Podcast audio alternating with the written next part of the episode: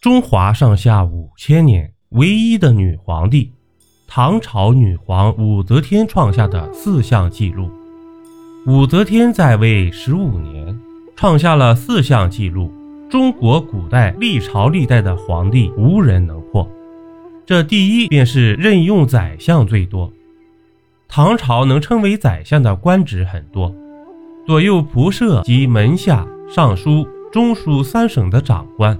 都可以称为宰相，由此造成了唐朝的宰相数量总体上要超过其他朝代。譬如唐太宗在位二十三年，而宰相就任用了二十五位。不过这个数字比起武则天来，就是小巫见大巫了。武则天珍惜人才是出了名的，除了大兴科举之外，还鼓励地方各级官员推荐优秀人才。甚至鼓励人们自己推荐自己，人才多了便要有地方安插他们，否则闲置起来那就是浪费。最后导致他统治之下的帝国官僚机构膨胀，仅宰相一职前前后后就达到了七十三人。在《隋唐史》一书中的解释是：武后任事率性，好恶无定，终其临朝之日。即曾任宰相七十三人。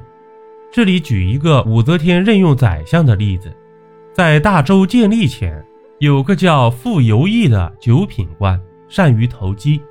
他看出武则天有称帝的野心，就纠集一帮人上书，要求武则天改国号为周。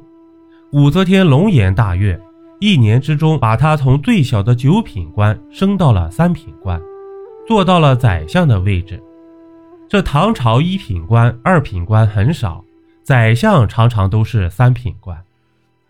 好在武则天勤于政务，善于治理国家，频繁任命宰相，并没有引起帝国的混乱。历史上仅次于武则天的是崇祯皇帝，这位明朝末代当家人，一生用人多疑，在位十七年，前前后后更换了五十个宰相。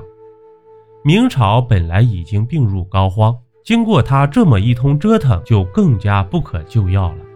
第二，继位时年龄最大，在武则天之前，继位时年龄最大的皇帝是刘备。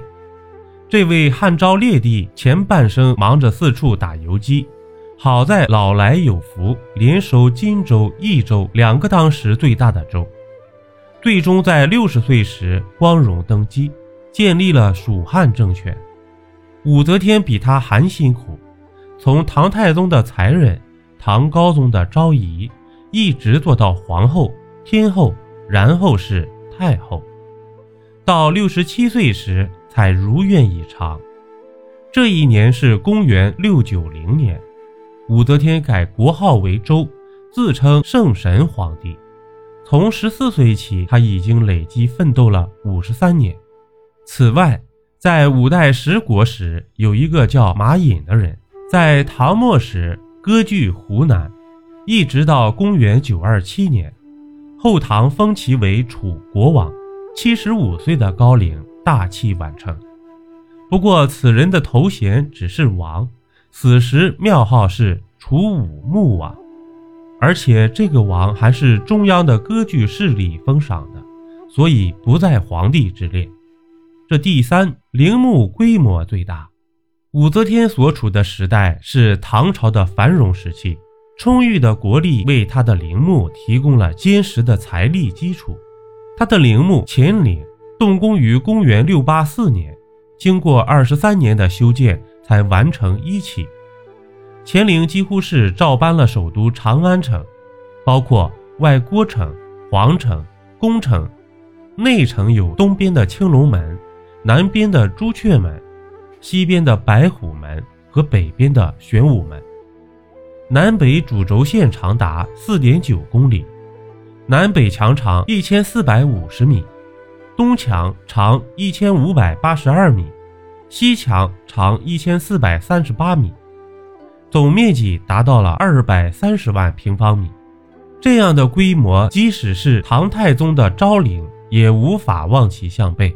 此外，在城内还建有县殿、偏房、回廊、阙楼和狄仁杰等六十多位重臣的祠堂。可惜的是，在安史之乱过程中，乾陵辉煌壮观的地面建筑受到了相当大的破坏。直到贞元十四年（公元798年）才重新修葺一新。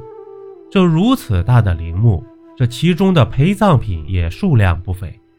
经过现代学者的勘测估计，其随葬珍宝总重量至少在五百吨左右。如果武则天的乾陵最终被打开，那么将是一次和秦始皇陵同等重要的考古盛事。这第四个便是使用的年号最多。年号是汉武帝的一项发明，是帝王纪年法的继续。在武则天之前。这项世界纪录的保持者就是汉武帝，他在位五十五年，年号一共用了十一个，平生五年一个。到了武则天这里，从他称制到最后被政变逼下台的二十一年中，一共换了十七个年号。武则天的年号非常的有个性，这些年号分别叫光宅、垂拱、永昌、载初、天寿、如意。长寿、延载、正盛、天策万岁、万岁登封、万岁通天、神功、胜利、九世、大足、长安。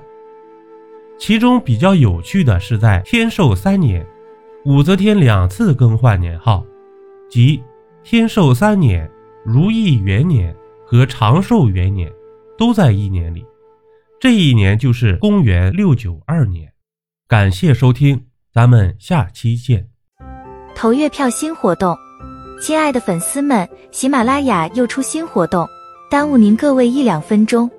在主播专辑页面右上角有投月票字样，还麻烦您各位帮主播点点月票，感谢您的喜爱和支持。流量是主播录音制作的动力，主播是否能跻身前一百名，全拜托各位了。